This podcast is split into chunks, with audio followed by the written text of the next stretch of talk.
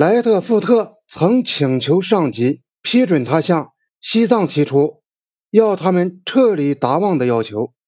这个意见遭到了拒绝，但得到指示说他可以把达旺根据条约是印度的，而不是西藏的领土这件事通知一切有关人员，而且如果遇见西藏官员，应该使他们对这一点。产生深刻的印象，然而又警告他不要向当地居民做任何保证，只说他是为了调查的任务而来的。在他回去之后，政府会决定是否会采取进一步行动。政府方面倒是爽快地承认了这些指示可能会给莱特富特造成困难，但是最后说。在将来的政策还没有决定之前，照这些指示行事是唯一可能的做法。不管怎样，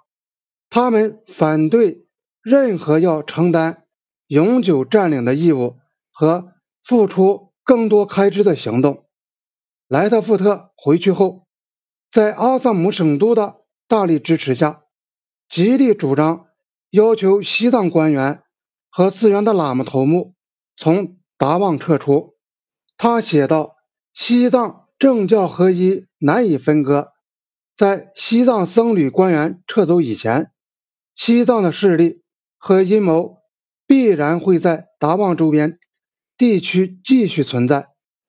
他认为应当鼓励信奉佛教的当地部族门巴人去接管寺院。既然门巴族人不喜欢西藏人，这件事。”就不难办到。此外，还应当委派两名英国政府的代理人，有良好社会地位而又能讲藏语的人，去达旺地区接替被撵走的西藏人。阿萨姆政府在他们试图兜售的政策上面满怀希望地贴上低价标签，一次付清的代价是四万。一千六百一十七卢比，定期支付的代价是三万七千八百九十六卢比。阿萨姆省都罗伯特·里德爵士有力地提出，采取前进政策的论点是很鲜明的。里德写这本书是供与边界政策有关的行政官员阅读的。他从官方档案中引用了大量材料。中国政府从1959年起在申明其立场时，看来也像许多人一样，并不知道有李德这么一本书。然而，在有关边境政策的讨论中，温和派也总有自己的发言权。1939年初，阿萨姆代理省都。怀特南从实际和法律的立场出发，对于兼并达旺的建议提出异议。他提醒总督林利斯科勋爵说：“政府已承认，在东北边界上来自中国的危险已大大减少了。”他接着问道：“我们根据1914年条约所享有的权利，在法理上绝对站得住吗？”如果参与三边条约，三边中有一方不批准条约，那么另一方能够说这个条约在他自己和第三方之间具有约束力吗？他指出，一九一四年麦克马洪和西藏代表之间的换文缺少同签订条约有关的正式手续，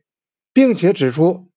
政府从一九一四年到一九三八年都没有采取步骤来实施麦克马洪线，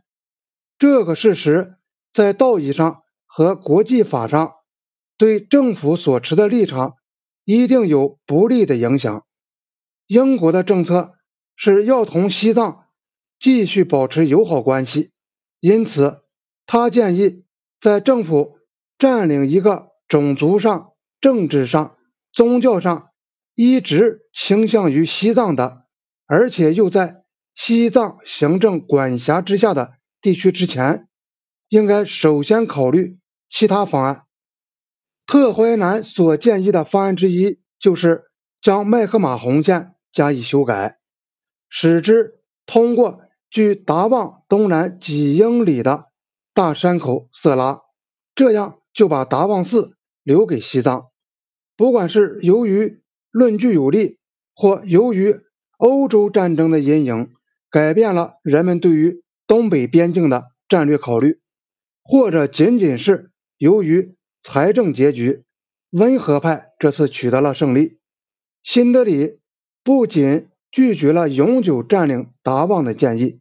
而且拒不批准莱特福特再次前往达旺，担心那样就会由于要履行对门巴人的义务而不得不永久占领达旺。他们注意到，在以往两年中，使拉萨承认英国人在达旺地区享有权利的企图都已失败。他们的结论是，英国人占领达旺一定会引起西藏政府强烈的不满，并且会危害经过很大努力才培植起来的友好关系。不管怎样，印度政府抛弃了坐在办公室里的战略家的理论。这时已经得出结论：麦克马洪线由于一年有大半时间难以进入。作为一道防线，是根本不会令人满意的。于是，他们就报告伦敦方面说，他们已经决定不再推行在达旺建立控制的计划了。一九三六年，西藏政府已经很清楚地表示，他不接受对达旺地区的任何变动。那年秋天，英国驻西金的政务官。访问拉萨，同西藏官员讨论达旺问题。他汇报说，西藏方面的态度是：一，一直到一九一四年，达旺毫无疑义地是属于西藏的；二，他们认为藏印边界的调整是一九一四年西姆拉条约所设想的对边界进行全面确定和调整的。一个组成部分。如果他们能够在我们的帮助下取得一条明确的中藏边界，他们当然很乐意遵守1914年制定的印藏边界。三，他们认为英皇陛下政府是同情他们对上述问题的看法的。